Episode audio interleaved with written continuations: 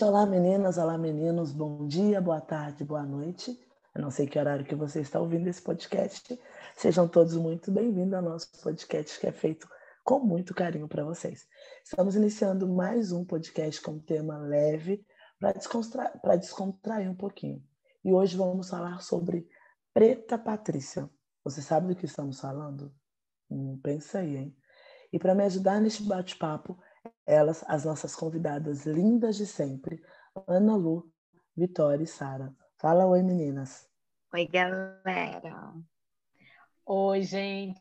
Quem é que já assistiu as Patricinhas de Beverly Hills? Levanta a mão.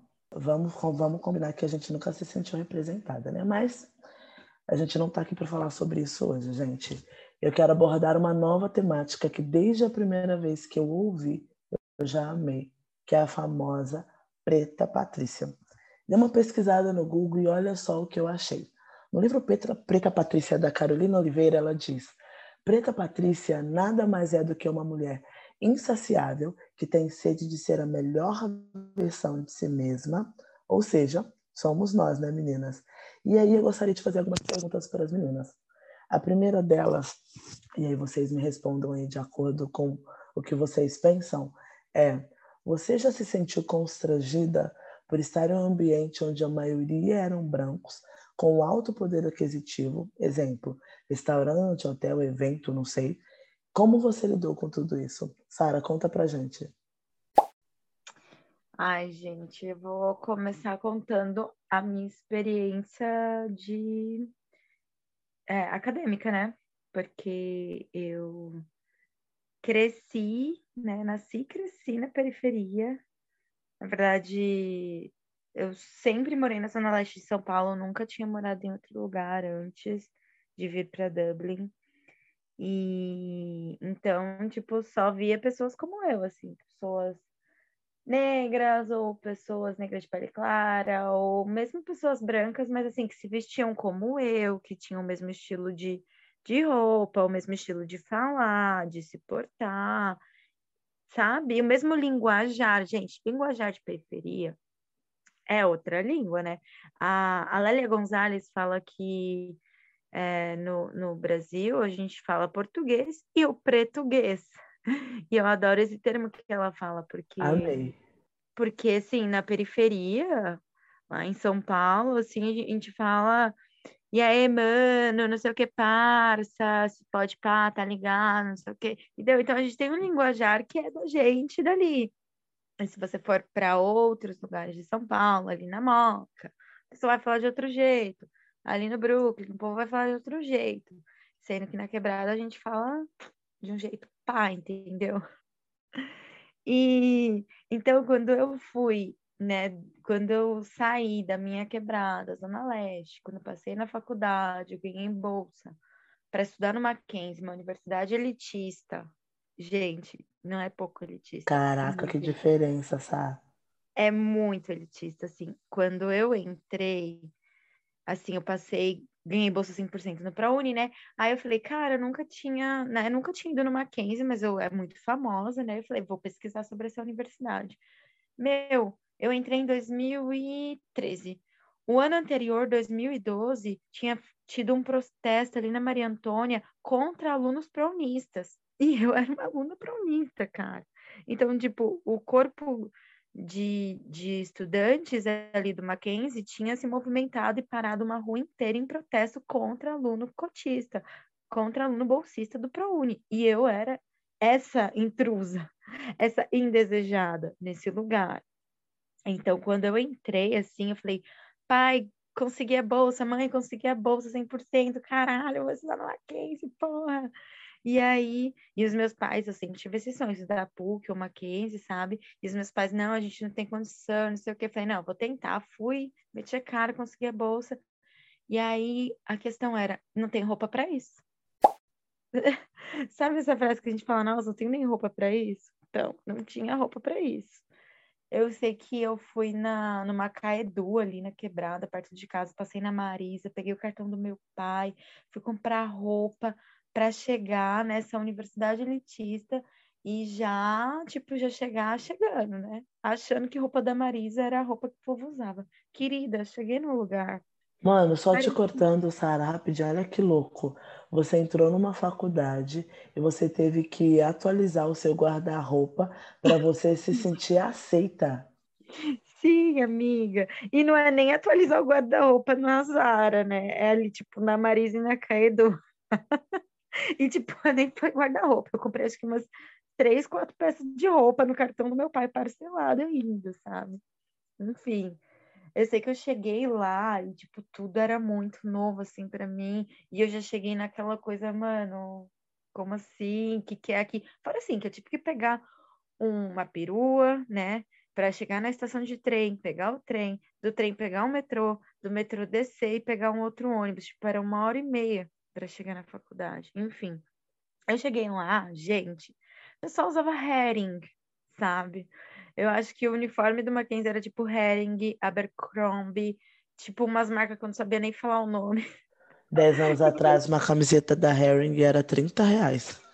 Mano, umas roupas que eu. Gente, eu não sabia nem umas marcas que eu nunca nem conheci, sabe? E as meninas usavam uma sapatilha, chama Ana alguma coisa. Eu não sei o nome direito. É uma sapatilha. Ana Melo? Assim, acho que é, uma famosa aí. Enfim, que eu não sabia nem. Porque assim, na quebrada as meninas usam aquela sapatilha é, Melissa. o uniforme da quebrada é Bad Cat e Melissa para as meninas. Mas hoje em entendeu? dia, meu amor, Melissa agora é outro patamar, tá? É. Eu que tive pois é, Melissa é, nos chega... meus tempos de adolescente, hoje em dia, meu Deus do céu, muito complicado ter uma Melissa, muito caro. Pois é, mas na quebrada a galera trabalhava pra caralho pra comprar uma melissa, entendeu? E as meninas, tipo, as meninas rolezeiras se achavam usando uma melissa e uma blusinha da Bad Cat, que pra gente é a roupa de shopping, entendeu? Pra gente é tipo top, assim, você tá chave, entendeu? A menina tá chavosa quando ela usa essa roupa. Mas eu cheguei no Mackenzie, as meninas usavam Abercrombie, usava umas roupas assim, herring, e aí parecia que para entrar na Mackenzie tinha que ter iPhone, entendeu? Eu nunca tive iPhone na minha vida, até hoje estou na Europa, nunca tive um iPhone. E para entrar lá parecia que tinha que ter iPhone, sabe? Então, é, eu não me sentia muito pertencente, foi bem complicado para mim. Eu fazia de tudo para tentar é, destoar o menos possível ali, entendeu? Então, eu pedi o cartão de vale alimentação da minha mãe, do trabalho dela, para eu poder comer na cantina com o pessoal, porque eu não, não comia na escola, não comia na faculdade, porque era tudo muito caro. Para você comer lá, você tinha que gastar por dia no mínimo uns seis, sete reais, entendeu?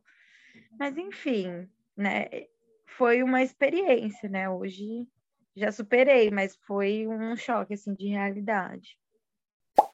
Superou, mas você guarda ainda as memórias, então. Sim. É, aí é complicado. E você, Ana, conta pra gente. Eu tenho uma história bem parecida com a da Sara, né? Mas eu vou trazer um exemplo um pouco mais recente e diferenciado, até para a gente ter um outro recorte aqui. É, depois que eu entrei né, no mundo do trabalho, obviamente, nos empregos que a gente passa, a maioria são pessoas brancas, né? Enfim. Essa é a realidade para pessoas pretas que saem das universidades e acabam ingressando no mercado de trabalho, que é sempre majoritariamente composto por profissionais brancos, né?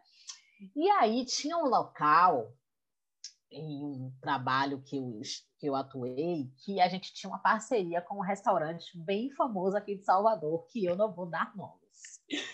E aí, esse restaurante, vira mexe, a gente ia com a equipe almoçar lá, e às vezes a chefia presenteava alguns colaboradores para almoçarem ou jantarem nesse local, né? E é um local assim tão elitista aqui em Salvador que eu sempre tinha dentro de mim a certeza de que, mesmo que a minha chefe me apresentei algum dia para eu ir lá sozinha, eu não irei, porque assim eu, eu tinha na minha cabeça certeza que se um dia eu entrasse naquele restaurante sozinha, ou com alguém da minha família, algo ia acontecer, sabe? Algum olhar racista ou alguma fala preconceituosa. Então, eu já me blindei em relação àquilo. Né? Então, era um local que eu só ia quando eu ia com a equipe do trabalho, porque eu sentia que poderia acontecer algo. E aí acabou que há cerca de três anos, se eu bem me lembro, minha tia faleceu e minha mãe ficou bem abalada na época e tal. E aí minha chefe falou assim: Ah, Ana Lu, vou te dar então a diária para você ir lá almoçar com sua mãe, porque sua mãe tá assim e tal, vocês almoçam um dia lá, enfim, para ver se ela fica um pouco melhor. E de imediato eu falei: Não, obrigada, ela nem tá saindo. Porque literalmente é um local que praticamente é assim, legitimado, local de branco, local de rico, e eu sabia que, numa situação dessa, minha mãe já fragilizada, eu ia um local desse, ainda para passar por alguma atitude racista, eu ia ficar mais pé da vida ainda. Então, é um local, literalmente, que eu me blindei. E existem alguns locais por aqui que eu ainda tenho essa postura, sabe? Por mais que eu tenha o dinheiro para pagar, eu, eu evito ir, porque eu acho que pode acontecer alguma coisa, mesmo que não aconteça, mas só uma olhada já assim desconfiada, sabe? Como tem alguns shoppings aqui, inclusive, que eu não gosto de ir, porque são shoppings que eu sempre acho que os seguranças já estão naquele movimento, sabe? De achar que é preto, é preta, é ladrão. Então, são locais que, particularmente, eu prefiro que o meu dinheiro não circule. Antes da Vitória contar a história dela, eu vou contar uma, uma coisa, um fato rapidinho aqui. Minha mãe mora numa cidade que tem 9 mil habitantes, é uma cidade bem pequenininha. E aí uma, uma colega minha, uma amiga minha, ela criou uma ideia bem legal de um restaurante mais pé no chão, mas tinha uma cara mais fancyzinha, sabe? Uma cara mais chiquezinha. E aí, para mim, estava tão natural que eu vou nesse restaurante. Minha mãe, minha mãe não queria ir de maneira, não queria não. Minha mãe não foi de maneira nenhuma, porque ela, se eu for lá, as pessoas vão ficar me olhando, vão ficar me julgando, eu não quero ir. E eu não consegui convencer a minha mãe a ir num restaurante que não era nem restaurante chique, não era um restaurante tipo Michelin, cinco estrelas, nada disso, mas por causa da, da, acho que do racismo da minha mãe não se sentir apta, não se sentir merecedora, ela não foi, gente. Desculpa, Vi, conta a sua parte aí.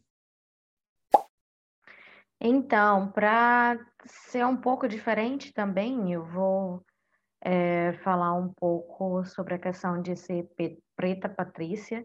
Eu, como engenheira, né, já me achava, eu, sou, eu sempre fui muito de não aceitar o que a sociedade é, me julgava pela imagem, né, por ser preta, é, já associar a, a imagem de que seria pobre, não teria condições financeiras de comprar algo. Eu realmente vim da periferia, não não vim de berço de ouro, mas chegou um momento da minha vida em que eu já estava trabalhando como engenheira e eu já tinha uma renda legal, né? Comecei a, a ganhar um dinheiro legal. E aí, provavelmente, um dos shoppings que a Ana Lu não quis mencionar, que é elitista, foi exatamente um desses shops no qual eu passei essa situação. Eu fui em uma rede é, é, boutique de, de bolsas para comprar um presente de aniversário para minha mãe. Né? Minha mãe é a louca da bolsa de couro, né? porque ela disse que é melhor pagar mais caro e ter para a vida toda do que todo mês ter que comprar uma. Então, minha mãe sempre foi tipo pessoa que juntava dinheiro para comprar uma bolsa, porque ela não fica, ela passava um, dois anos, três anos com aquela mesma bolsa é, é, ao invés de estar sempre comprando uma porque quebrou, porque teve algum problema. Enfim. É, e aí fui, né, sabendo que a, a coroa gostava de uma bolsa de couro e eu já estava podendo comprar, né, algo de valores um pouco mais elevados, de qualidade melhor. Entrei numa loja que era uma das lojas é, que minha mãe tinha muita vontade, assim, ela tinha um desejo grande de ter uma bolsa daquela loja. Era uma loja, né, brasileira, marca brasileira, mas uma alta marca brasileira de bolsas. E aí é, está a Vitória lá dentro desta loja. Primeiro que ninguém veio me atender. Né? Eu já entrei na loja, não teve uma alma que veio perguntar se eu precisava de ajuda. É, até, até aí tudo bem. Só que aí eu percebi que outras pessoas começaram a entrar na loja e essas pessoas eram abordadas pelos é, é, vendedores da loja, né? eu não fui abordada até aquele momento, mesmo tendo entrado na loja antes de, dessas outras pessoas. E aí, o que acontece é que teve um momento que eu fui perguntar o valor da bolsa, a mulher já me respondeu dizendo que no momento eles não estavam parcelando.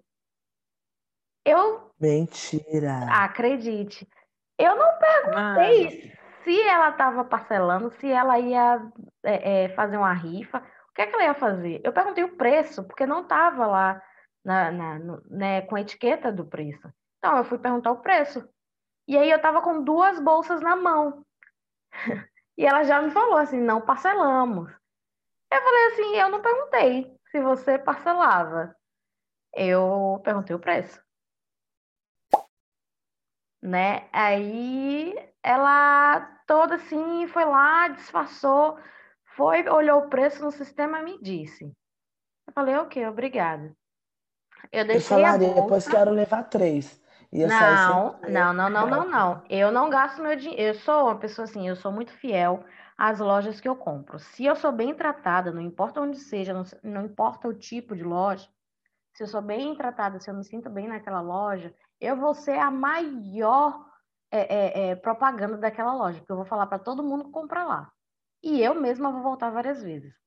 Né? E eu sempre fui preta ousada, juntava meu dinheirinho e comprava minhas coisas mais caras, porque eu sempre gostei de coisas de qualidade. E eu tenho nessa minha mãe, essa mitologia de minha mãe, eu, eu tenho também para mim. Então, às vezes, eu preciso, prefiro pagar um pouco mais caro em alguma coisa, que na minha cabeça vai durar mais, do que ficar toda hora comprando é, é, coisas que vão estar tá quebrando, principalmente quando se trata de eletrônico, sapato, bolsa, as coisas eu, eu, eu, penso bem assim. Com roupinhas eu bem compro da Primark, da Penes, porque é, é né, consumo 2021. Você precisa trocar porque no fundo às vezes você precisa. Pelo menos para minha função, por exemplo, meu trabalho eu preciso sempre estar tá trocando de roupa, porque a roupa vai estragar mesmo, porque é da quantidade de vezes que eu vou lavar. Então é melhor comprar uma coisa mais barata, já que eu vou ter que trocar de qualquer forma, do que comprar uma coisa mais cara e ter que trocar também. Então, nesse sentido aí, eu prefiro comprar as coisas mais baratinhas. Mas para essas coisas de eletrônico, bolsa, sapato tal, eu, eu, eu gosto também de fazer que nem minha mãe. Como minha mãe, de comprar algo um pouquinho mais caro, porque vai ter uma maior durabilidade. Enfim, é, eu saí dessa loja, deixei a bolsa lá, eu entrei numa outra loja, que não era brasileira, uma loja de bolsas caras é, é, americana, mais cara do que a brasileira. Eu fiz questão de comprar duas bolsas. Gastei o dinheiro que eu tinha planejado e mais. Bem mais, inclusive. E aí eu fiz questão de voltar na loja, falar com a vendedora, falar, olha, eu vim aqui perguntando o preço de, um, de uma bolsa é aniversário de minha mãe, eu estou comprando um presente para ela. Eu não te perguntei se, se era para parcelar, quais eram os métodos de pagamento, eu te perguntei somente o preço. Você já veio é, é, me dizendo, em outras palavras, de que eu não teria como pagar aquilo. É, só para você ver, eu prefiro gastar meu dinheiro com quem quer meu dinheiro. E sair da loja. Pou, pou, é, pou. Pois é, eu não compro. Eu prefiro, eu, eu faço essa liçãozinha, eu sempre fiz. Não foi, e isso não aconteceu somente uma vez, não, tá? Porque como eu trabalhava numa fábrica de pneus, é, eu saía da fábrica, às vezes eu estava na correria do dia a dia, precisava resolver minha, minha vida na rua, eu da fábrica ia direto, não tinha tempo de estar tá tomando banho, trocando, nananã. Então eu estava com sapato de peão, que é o sapato, né, prote... é, que é um sapato EPI, a roupa da fábrica, às vezes meio um pouquinho suja de, de, das coisas do pneu, ou com cheiro de queimado. Então as pessoas já me olhavam assim torto, de longe.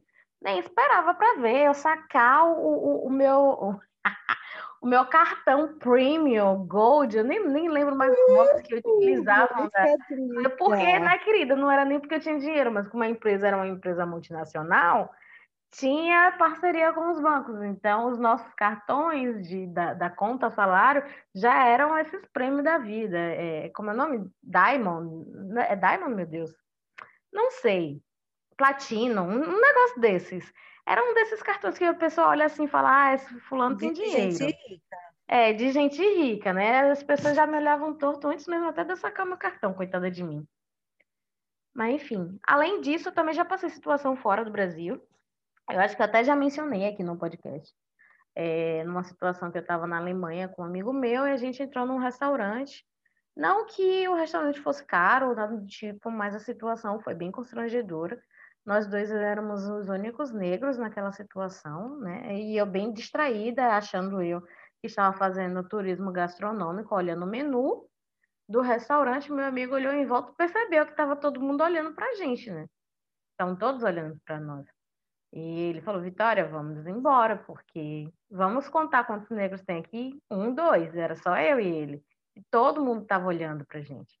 E aí foi assim, foi, não, não foi nem de duvidar de poder aquisitivo nem nada, mas a situação em si de ser um grupo massivamente branco e só nós dois lá de negro, todo mundo, não sei se eram olhos de julgamento, não sei se eram olhos de curiosidade, mas me senti meio que num zoológico, sabe? E aí eu prefer... a gente acabou indo embora, nem, nem ficamos lá no restaurante. Eu acabo fazendo o contrário, é, eu acho legal o que você faz, mas eu acho, eu, Lidia Marina, tá na sua situação da loja, eu concordo, beleza? Só que eu acho que as pessoas elas precisam entender e aceitar que o negro ele também pode estar nesses lugares. Então, assim, é, já aconteceu em Paris, eu estar num restaurante. Ai, amiga, mas eu, eu não ver... dou meu dinheiro, eu não vou pagar salário de ninguém que tá me. Não, tudo bem, eu concordo, eu concordo, mas assim, as pessoas também. É que a gente tem dois lados da moeda, sabe? Não estou defendendo ninguém. Mas eu acredito que as pessoas elas precisam entender que mais e mais nós vamos estar nesses lugares, querem elas queiram, quer não. Então, assim, eu sento num restaurante, se tiver todo mundo me olhando, eu vou pedir minha comida e eu vou ficar ali. Se não está gostando, o problema deles. Porque eu tenho condição, eu quero comer ali, eu vou ficar ali. Quem não está gostando, ocupar, que né? saia. Né? De ocupar um lugar e dizer, sou merecedora, tô aqui. E, e é isso, e vocês vão ter que me engolir. Eu acho engraçado que até nesse assunto de hoje, né, que a gente optou por falar de Preta Patrícia para ser uma coisa mais leve, a gente acaba trazendo também relatos de dor, né, relatos de medo, de apreensão, de ser ignorada, de ser destratada. E eu me lembro muito de algumas falas que eu vejo da Djamila com o pai de santo dela, que é o pai Rodney, que eles sempre falam que ser feliz é uma obrigação ancestral e eu acho que é realmente isso. A gente já passou por tanta dureza, né, com tantos anos aí de escravidão e de ancestralidade negada, destruída, diasporada. E a gente hoje realmente precisa né, reaver esse mínimo do lazer, do prazer, do entretenimento, enfim, seja pela maneira que for, pela forma que couber a cada um, mas realmente é uma obrigação que a gente tem e que a gente precisa vir a passar para as novas gerações, porque senão a gente acaba sucumbindo nesse movimento aí de dor e de sofrimento e que vem aí de anos. E eu acho que é muito nisso que a Lígia falou, e eu mesma preciso ainda amadurecer muito nesse aspecto, de entender que a gente pode e a gente deve sim ser feliz e comer o que quer, e estar tá no restaurante caro, e estar tá num show caro, enfim, a gente trabalha para isso. Eu concordo, Ana Lu, eu acho super muito, essa frase ela é muito muito forte assim, ela é muito boa e muito verdadeira, e eu acho que é todo um processo de desconstrução, né? Porque nos lugares onde a gente devia sentir é, pertencimento, sentir é, que a gente mere merecimento de estar ali, são os lugares que a gente é machucado, né? São os lugares que são marcados com violência, de você não estar tá aqui, de exclusão, de né? De que você não, não, não é o espaço que você tinha que estar. Né? E o ser feliz é você ressignificar isso. E eu tive muita, assim, minha trajetória, essa coisa de, de, né, de ir para uma universidade elitista, depois de cruzar o oceano para ir para correr atrás de um sonho. Eu tive que lidar com a culpa de que não, eu, eu posso viver isso, sabe? Eu não vou deixar de ser é, a menina que é da periferia ou a menina que, que tem a menina negra que tem que vem de uma família pobre, mas eu não vou deixar de ser quem eu sou se eu me permitir viver algumas coisas assim de luxo ou né, me permitir viver alguns sonhos. Então eu acho que a gente tem que ressignificar muita coisa, sabe? É um trabalho mesmo. E aí eu acho que engraçado, né? Para branquitude ser feliz talvez seja uma coisa natural, é um caminho que é dado e que é esperado deles. A gente não, é uma coisa que a gente tem que correr atrás, né? É uma coisa que ser feliz para a gente, a gente tem que aprender a fazer esse caminho, né? Mas enfim, é legal que quando a gente é feliz, a gente, quando a gente aprende a viver isso, a gente vive, né, plenamente, assim, a gente quer ensinar todo mundo a, a viver isso também, né? Isso mesmo, Sá. Falando em culpa, a minha próxima pergunta para vocês é: eu acho que entra nisso que a gente está falando. Já comprou algo de valor alto e se culpou? Olha que louco, né? A gente comprar alguma coisa que tem um valor alto agregado, ficar se culpando, porque a gente acha que nós não somos merecedores, e é tudo que a gente está falando, que já falamos até agora. E assim, me fala se já aconteceu isso com vocês. Por quê? E aí eu abro um parênteses e, falo: pense enquanto nossa mente é fragilizada e nos faz pensar que nós não somos merecedores de termos isso. Eu vou contar minha história rapidinho. O sonho da minha vida era ter uma bolsa Yves Saint Laurent. Eu tenho, gente. E é uma bolsa de um alto valor agregado, gente. Muito, não, Patrícia! Eu sou... Mas assim, não foi barato mas foi uma coisa que eu queria, era um investimento que eu queria fazer. E aí eu lembro que quando eu estava no site para comprar, eu ficava assim, gente, devo.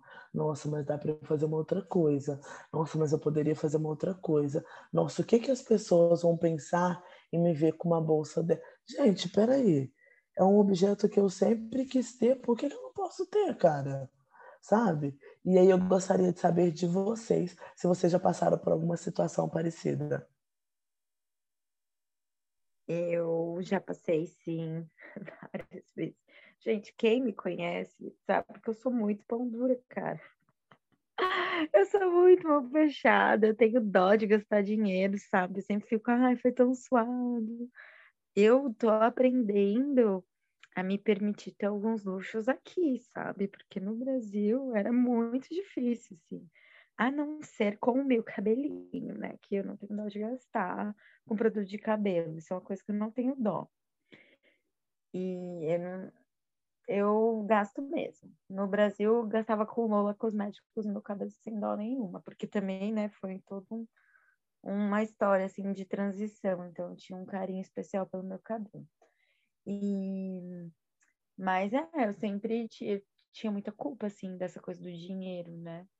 Essa coisa o dinheiro é sempre tão suado, o dinheiro é sempre difícil de conseguir, e é sempre, né, a gente vê nos nossos pais, né, o quanto é difícil de conseguir, o quanto o dinheiro é sempre uma questão. Eu não tive festa de 15 anos, por quê? Porque meus pais estavam tentando ter a primeira casa própria. Quando eu tinha 15 anos, cara, a gente foi sair do aluguel. Então eu deixei de abrir mão de ter uma festa de 15 anos para os meus pais comprarem a casa, né? Na verdade, a gente foi entrar num apartamento da CDHU, que é moradia, né, popular. Né? Então, era, então foi a nossa primeira casa própria foi no apartamento da CDHU. Né? A gente falou o famoso predinho, os predinhos. A gente foi morar ali. Então, assim, eu tenho a questão do dinheiro, é uma questão assim que eu tra tô trabalhando para ressignificar. Então, é, hoje eu posso dizer que eu me permito sim alguns luxos, eu melhorei muito, é, mas eu comecei isso quando eu estava saindo do Brasil, que eu comprei uma Pandora para mim, gente. Eu via Pandora, todo mundo lá na faculdade tinha Pandora, eu não tinha. E aí eu falava, ai não, quero uma Pandora. Aí a minha mãe, ai, mas por que você não pega uma Vivara que é mais barata? Eu falava, não, eu quero uma Pandora que eu mereço uma Pandora, porque eu via todo mundo cinco anos naquela faculdade. Eu comprei uma semana passada. A minha tem pouco, não tem muitos charmes, não, tem pouquíssimos. porque eu ainda tenho dom, né? É caríssimo. Mas é, já foi, foi o, primeiro, o meu primeiro luxo, assim, que eu me dei. E hoje em dia eu me permito, assim, algumas coisas que eu tenho vontade e tal. Mas é isso, é um trabalho, né, gente? Mas tô me parabenizando. Pois eu vou até na contramão um pouco da pergunta da Lídia, e não vou falar de uma coisa muito cara, não. Eu acho que é muito até bem para menos, sabe? Qualquer gastozinho assim, fora da curva mensal que eu faço, geralmente eu gasto com comida, tá, gente? Sim. Principalmente agora na pandemia, esse negócio eu de também, comida gente. delivery. É o que eu mais tenho culpa. Que pegou Ô, gente, na, ver- na verdade, eu sou sem controle, assumo aqui. É. Ô, Lídia, vai fazer a orientação financeira. Fiz, amor. de. Fiz e minha, Graças a Deus. Graças minha a Deus. consultora falou que ela não conseguia mensurar o que eu gastava com comida. Então, gente, aí eu tenho muito isso, sabe? Porque desde muito nova, minha mãe sempre me orientou para sempre eu ter um dinheiro guardado, né? Gente pobre, então não pode ficar vivendo como se não houvesse amanhã e gastando tudo que tem. Então, desde o meu primeiro estágio na época, eu sempre reservava uma quantia, né, do meu, da minha bolsa, enfim, do meu salário, depois quando viria assalariada, e sempre guardava uma parte. E aí até hoje eu sigo nesse mesmo movimento. Só que hoje em dia eu já fico naquela neura, né? Ai, meu Deus, não era para eu ter gastado com tal coisa. Não era para eu ter gastado com tal coisa. E Eu aí agora assim. Pois é, bicho, e não é nada assim exorbitante, sabe? Mas é aquela, aquela, aquele monstrinho que fica ali colado na cabeça, ô mesmo. demônio, pra que tu gastou, pra que tu gastou? E Uhum. uma coisa, tipo, super simples, tipo, mensalmente eu faço a unha no salão uma vez, porque como eu não tô saindo assim, não vejo tanta necessidade de estar sempre no salão, né? E aí sempre uma vez no mês eu faço a unha lá. E aí sempre depois, quando eu saio do salão, eu falo, bicho, pra que, que eu gastei com essa unha? Se eu não vou pra lugar nenhum. sempre me questiono isso. Então, uma coisa assim, eu falo, pô, velho, eu trabalho tanto, me acabo tanto, é o mínimo, né? Deixa eu me sentir bonita, pelo menos. Então, acho que é muito essa cobrança que acaba vindo da gente mesmo, né? De achar que a gente não pode se dar esse luxo, não pode gastar. E às vezes não é um gasto que ah, vai fazer mega falta porque você tirou. Não, não é isso. Até porque no meu caso mesmo eu já guardei muito mais do que o que eu estou gastando, sabe? Mas ainda assim fica esse questionamento. Agora, depois, da, por outro lado também, agora na pandemia, eu tive uma lição muito forte, assim. Quando eu me vi vivendo 24 horas dentro de casa, home office, um período longo que não tinha academia, né, por conta das restrições, eu estava começando a ficar assim, em pé de loucura, né, me vendo literalmente o dia todo dentro de casa. E aí, quando as coisas foram voltando ao normal, quando eu fui ficando mais tranquila também em relação a como lidar com a doença, o que foi que eu fiz um pacto comigo, que mensalmente eu saio uma vez ao mês. Não importa para onde, não importa o valor, é um, uma vez no mês eu sempre saio para comer fora, para passar tarde no local, porque é aquele momento assim de respiro, sabe? Então, assim, eu descobri, inclusive, para as pessoas de Salvador que estão nos ouvindo, um restaurante super top das galáxias no Bonfim, se chama Casa Rosada. É uma casinha bem aconchegante, não é pública, tá, gente? Eu vou lá, eu pago, mas tem uma muqueca massa. É um local super arejado, também tem priorizado locais arejados nesse período, né? E é uma coisa que eu tenho feito por mim. Geralmente, mensalmente, eu vou lá, chego lá, faço minha galhofarda. E é isso, acho que a gente tem que, começa, como a, repetindo mais uma vez o que eu já falei, mudar essa visão, né?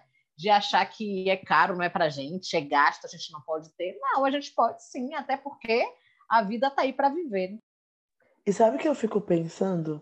Em que momento da nossa vida a gente chegou à conclusão de que a gente não podia fazer, que a gente não merecia, que a gente ia gastar. Vocês já pararam para se perguntar isso? Porque, Isso, cara, né, Lídia? Eu acho que é uma parada mesmo ancestral que vem, sabe? Naquele movimento de como se a gente tivesse que permanecer com a mente de escravizado. É como se a gente ainda não tivesse tido a alforria, sabe? Mesmo que a gente trabalhe, mesmo que o mundo hoje seja outro, mas a gente segue preso a algumas questões que ainda não virou aí essa válvula, sabe? É loucura, cara. É muito... Eu, Lidia Marina, fui liberta. Ah, tem vezes até que eu faço até demais. Eu só. Ai, gente, eu falo, a vida é uma só, só se vive uma vez. Eu não vou ficar com vontade. E assim, a gente vai vivendo, tropeçando. Você tem que vir aqui, Lídia, para a gente ir na Casa Rosada. Por favor. Então, não, não sinto culpa de ter comprado nada caro. Às vezes vem, vem aquela, aquele pensamento: devo, devo, não devo? Posso usar esse dinheiro para comprar alguma coisa diferente, algo mais necessário? Isso eu preciso realmente disso, tal. Mas são mais questionamentos de questão da, da, no sentido de organização financeira mesmo, né? Porque a gente ainda não tá milionário, então tá dando para comprar as coisas assim aleatoriamente só porque a gente deu vontade, né? Então, por exemplo, recentemente eu comprei um, um videogame para mim, eu gosto de jogar videogame. Daí eu tava, estava conversando com o, a pessoa que divide casa comigo, e ele comprou um videogame para ele. Assim como eu, ele também gosta muito de jogar videogame. E aí, um, que é uma das coisas que a gente tem muito em comum. E eu resolvi comprar um videogame também para mim, mas no processo da compra eu fiquei pensando, nossa, realmente preciso? Preciso comprar esse videogame? Compro, não compro? Comprei. Mas o meu pensamento foi, hum, foi mais em questão financeira mesmo, de organização financeira, né? Do que é, ter culpa por comprar algo que tem um valor agregado um pouco mais elevado. É, eu acho que a gente já passa por tanta poda, né? A gente já é tão podado de acesso a tanta coisa que quando a gente consegue comprar alguma coisa, né, de valor mais agregado ou algo que a gente tem muita vontade e a gente tem o dinheiro para aquilo, é, eu acho justo, sim. Não, não fico pensando que, ah, mais isso e aquilo, ah, mais fulano pode, Beltrano não pode. É, eu não penso nisso, não. Porque minha avó já foi chicoteada, meu avô já foi chicoteado para ganhar um grão de arroz. E hoje que eu trabalho e eu tenho dinheiro para comprar as coisas que eu quero, eu não fico me negando, não. Não me nego que eu tenho vontade se eu tenho poder aquisitivo. Eu só não faço estrangulamento financeiro. Eu acho que é muito importante que a gente tenha uma consciência financeira de saber é, com, fazer compras num valor que a gente consegue pagar. Essa história de fazer muitas dívidas por puro consumismo que eu não concordo. Eu acho que a gente já passa por muito problema e a gente não precisa caçar mais, né? É, a gente já, já é historicamente de, de renda é, mais baixa e eu acho que uma das formas da gente é, crescer em sociedade é tendo controle financeiro. Então, não acho válido ter culpa quando você compra alguma coisa. Eu só acho importante a gente ter o cuidado de saber se a gente realmente pode comprar aquilo. E no Brasil a gente tem a ilusão de poder aquisitivo, né, com essa história de parcelamento, que é algo que eu aprendi muito com minha mãe, né, nessa história de juntar dinheiro para poder comprar coisa mais cara. A gente sempre preferiu juntar, mesmo que levasse 20 anos, do que comprar tudo parcelado, qualquer coisinha. Uma coisa que eu tenho pavor, mas eu entendo as pessoas que fazem, é ir para restaurante e passar no cartão de crédito e dividir. Nossa, já comeu, já está fazendo comida. digestão. Gente, eu tenho um, é. o péssimo hábito de não me permitir gastar dinheiro com comida, juro. É. Pra mim, comida você come acaba, sabe? Eu tenho que mudar isso. Eu tô trabalhando. Sou taurina. Invisto Mas não gasto dinheiro em restaurante caro, essas coisas, não gosto. Aí eu Agora, amo comprar comida cara. Isso aí que Vitória falou, que foi uma coisa que eu passei a fazer também, assim, depois que eu comecei a trabalhar, depois de formada. Hoje em dia eu só compro quando eu tenho dinheiro para pagar. A não ser que seja óbvio, um notebook, algo mais caro, né? Mas assim, tipo, hoje mesmo eu comprei um tênis. Eu só comprei o tênis porque eu tinha o dinheiro para pagar. Se eu evito parcelar qualquer coisa. Porque você fica numa bola de neve, num movimento que nunca tem fim, que nada. Eu prefiro junto meu dinheiro, pago em cash, sim. E isso, eu Ana, concordo. é uma ilusão que a gente tem no Brasil, porque o brasileiro ele não tem poder aquisitivo. Então, para a gente conseguir comprar as coisas, a gente tem essa história do cartão de crédito que parcela a perder de vista.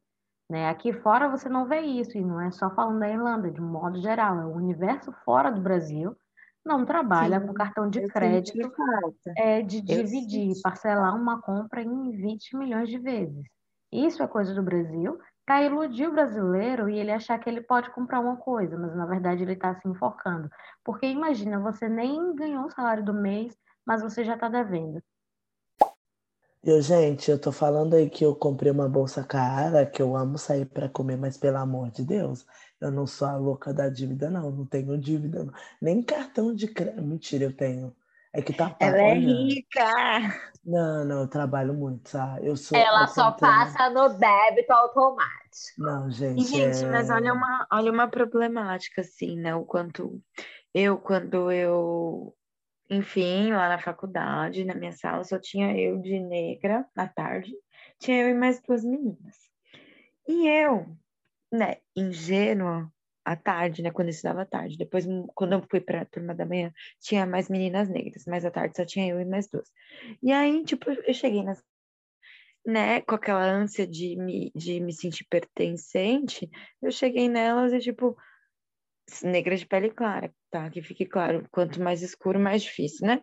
Enfim, aí eu cheguei nelas e falava, ai, gente, sabe, falando coisa do dia a dia, de tipo, ah, tentando me enturmar, conhecer as pessoas. Meu, as meninas eram riquíssimas.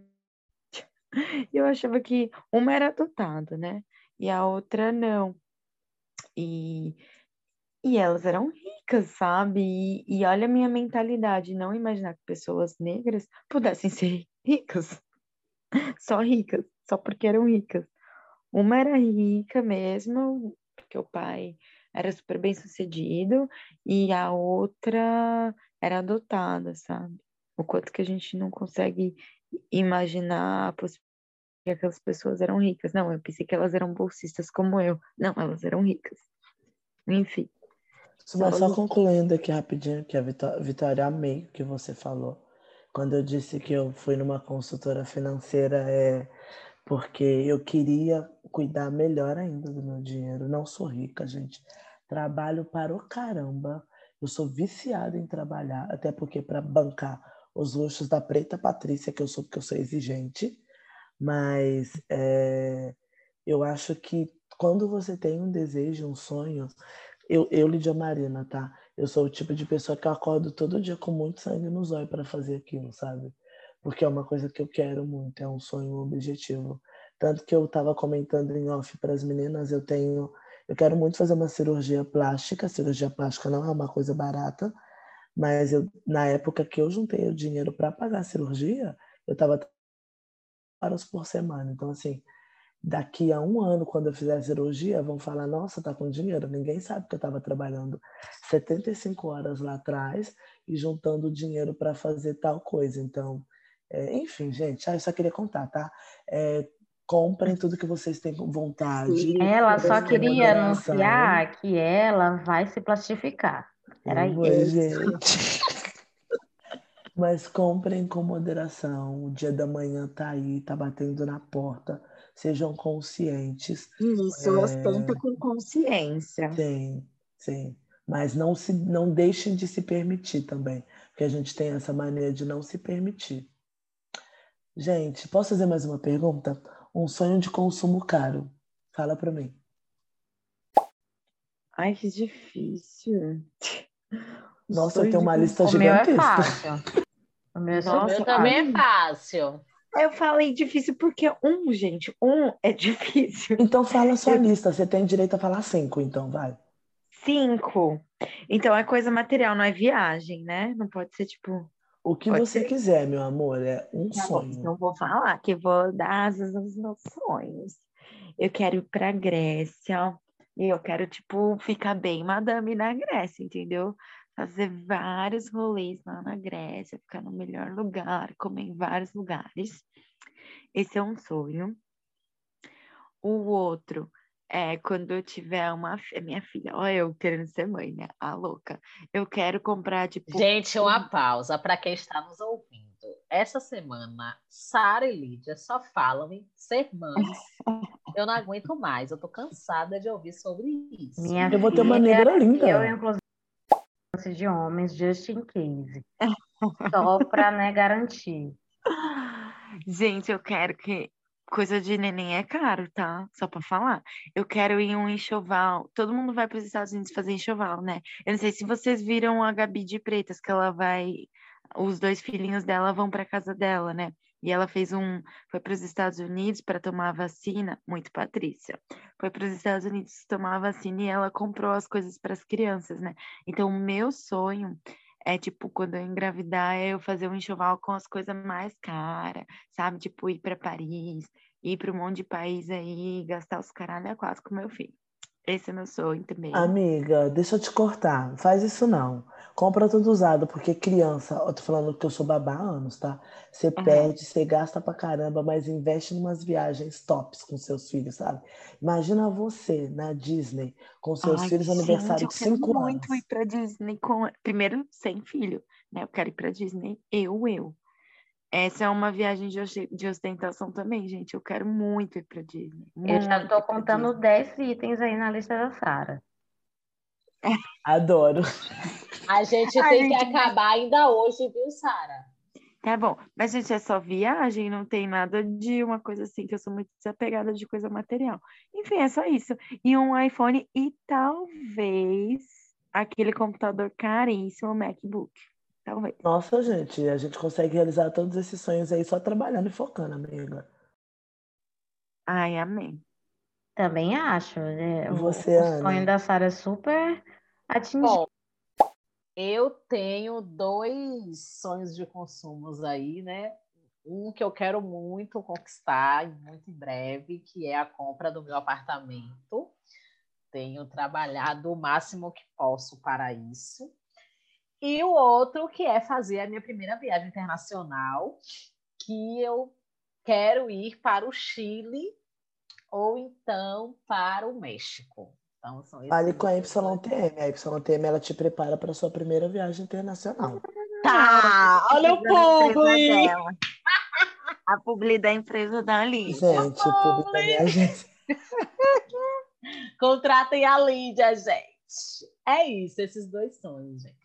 Vi, e você? Então, a minha lista, se eu for dizer assim, um sonho, sonho mesmo, de, assim, de audácia, é ter meu jatinho, porque aí eu vou para qualquer lugar que eu quiser, aonde bater na telha, só entro no meu jatinho, chamo o meu piloto e digo assim, vamos. Esse é meu maior sonho.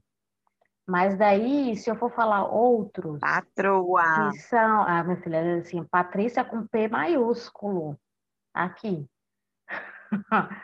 É, é o meu jetinho, né, em primeiro lugar, assim. E aí, de coisas mais acessíveis, que, que inclusive já estão na minha lista de coisas que eu pretendo fazer, né, no próximo ano, inclusive, é fazer uma viagem para a Coreia, Coreia do Sul. E a A outra. Vitória é diferente mesmo, Ah, né, eu sou gente? diferente. Eu quero ir para a. Coreia do Sul. Ela- Da Coreia, eu quero fazer alguns países ali da Ásia. É, eu quero ir para as Ilhas Maldivas. E eu quero ficar no resort mais luxuoso de todos, o top dos tops dos tops, que vai ter um tobogã que vai sair da minha cama para arrumar lá. Maravilhoso. Sim, ninguém tem, só eu que vou ter. Maravilhosa. Assim, quem, quem são esses artistas globais na- nas Maldivas perto de mim? Então, assim, são sonhos que a gente tem, né? E que um dia, com fé em Deus, a gente vai alcançar. Talvez o, o aquecimento global já vai ter chegado, secado o mar das Maldivas, talvez. Mas eu ainda assim vou lá para realizar o sonho. Eu vou dar uma dica para quem está sim. ouvindo a gente. É, eu fiz, a minha terapeuta, na verdade, ela me ensinou isso. Faz um vision board, que é, na verdade, um, um quadro de sonhos. Você coloca tudo que você deseja e tal. Eu não vou falar os, todos os meus, né? Por, óbvio. Mas um deles é uma, uma Land Rover, gente. Uma Land Rover é meu sonho de consumo, cara. Meu Deus do céu. Enfim, é, viajar, eu também tenho alguns países que eu quero. Na verdade, quero conhecer o mundo inteiro, essa é a verdade. Enfim, é isso, meninas. Alguém mais tem algum sonho? Eu posso já ir finalizando aqui a nossa nosso podcast. Eu acho que o principal sonho é a gente também acreditar que tudo é possível, né? Acho que a gente falou tanto aí no começo de tantas dores e deixar esse recado aí para todo mundo que está ouvindo a gente, que pretos podem estar então, em diversos lugares de poder e também em diversos lugares de lazer, né? Que o nosso lazer seja proporcional ao nosso saber e ao nosso poder que a gente luta tanto aí para ter. Eu concordo com a Ana. Tem um Instagram que eu gosto de seguir, que é o Black Travel Feed.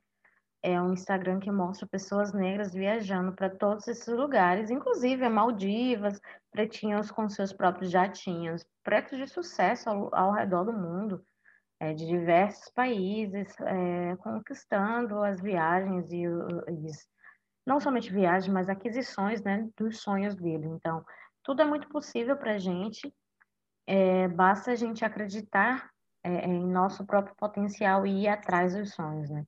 É, é. Nenhum de nós três que estamos aqui na Irlanda nasceu em berço de ouro e aqui estamos. Se foi possível para a gente conquistar isso, que já é visto como algo tão impossível para tantas pessoas, imagina, né? Que a gente sempre olha para algumas coisas com a nossa visão do nosso espaço. Às vezes alguém está num quadrado um pouco menor do que o nosso e acha que o que a gente tem é maravilhoso. Só que do nosso quadrado a gente já olha para alguém na frente que está num quadrado um pouco maior e a gente quer aquilo. Então, o ideal é isso. A gente tem que ser feliz por aquilo que a gente já conquistou, mas nunca deixar de sonhar e continuar, né, atrás de, de conquistar esses sonhos. Exatamente, amiga. Eu, a gente falando aqui, né, tem muita coisa, é muito problemático a gente não se dar alguns luxos e a gente não aproveitar e nem, né, se sentir merecedor e tal.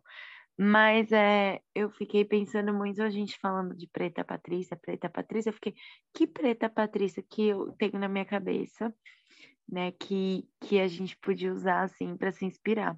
Aí pensei a Hilary Banks, eu não sei se vocês assistiram o, o Maluco no Pedaço.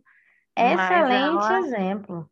É um, ela é a Hilary Banks, ela é maravilhosa. Ela não sente culpa de gastar dinheiro, o dinheiro que ela tem, né, gente? Pelo amor de Deus, não, que não tem, não vamos nos enganar. Pelo amor de Deus, não vamos sair assaltando bancos. Sim, e é, eu vi esses dias um post no Instagram, né, do povo falando assim, o quanto a gente diz que coisas supérfluas e fúteis são coisas relacionadas ao mundo feminino, que é moda, que é, sei lá, é beleza, unha, cabelo, tudo que é que é considerado supérfluo e fútil no mundo atual são coisas relacionadas ao mundo feminino, né? E eu acho que se a gente é, descolonizar o nosso pensamento, né, e tirar essa coisa do patriarcado também, é, a gente vai questionar, né, e se colocar nesse lugar de que não, a gente aprendeu que esse não é o nosso lugar, a gente aprendeu que o que a gente gosta é fútil, ou que essas futilidades não são pra gente, porque, né, uma mulher branca, né, usar um batom, usar uma maquiagem cara, porque tem do tom de pele dela, porque tem pra ela, porque foi feito pra ela, é uma coisa, não é revolucionário. Ela deixar de usar a maquiagem é revolucionário. Agora, a gente reivindicar colocar essa maquiagem cara é revolucionário, porque não foi feito pra gente, né? Enfim, é isso, assim, eu acho que a gente tem que ressignificar algumas coisas, reivindicar algumas coisas, exigir que essas marcas caras façam maquiagem pra gente, para todos os tons de pele, e que e a gente poder usar a roupa da moda. Eu acho a Lídia super estilosa, gente. Ela é muito estilosa, ela tem umas roupas assim que eu fico, meu Deus, queria aprender a ter esse estilo. Ela é closeira, ela é closeira, é da maravilhosa. Moda, Tudo brechó. Então, acho, acho legal a gente, assim, se apropriar dessa Mas é isso, gente, como eu estava falando, você não precisa estourar o seu budget, é, acabar com suas finanças para você ser uma preta Patrícia. É só você saber adequar, saber, às vezes é estudar também. Se você quer ser uma, uma preta patrícia da moda, às vezes vale a pena você estudar moda por conta própria mesmo, seguindo outras influências, estudando seu estilo, estudando cores, e ir lá para brechó. Você não precisa pagar caro para estar tá na moda. né? Você não precisa pagar caro nas coisas para estar tá, é, é, Patrícia, né?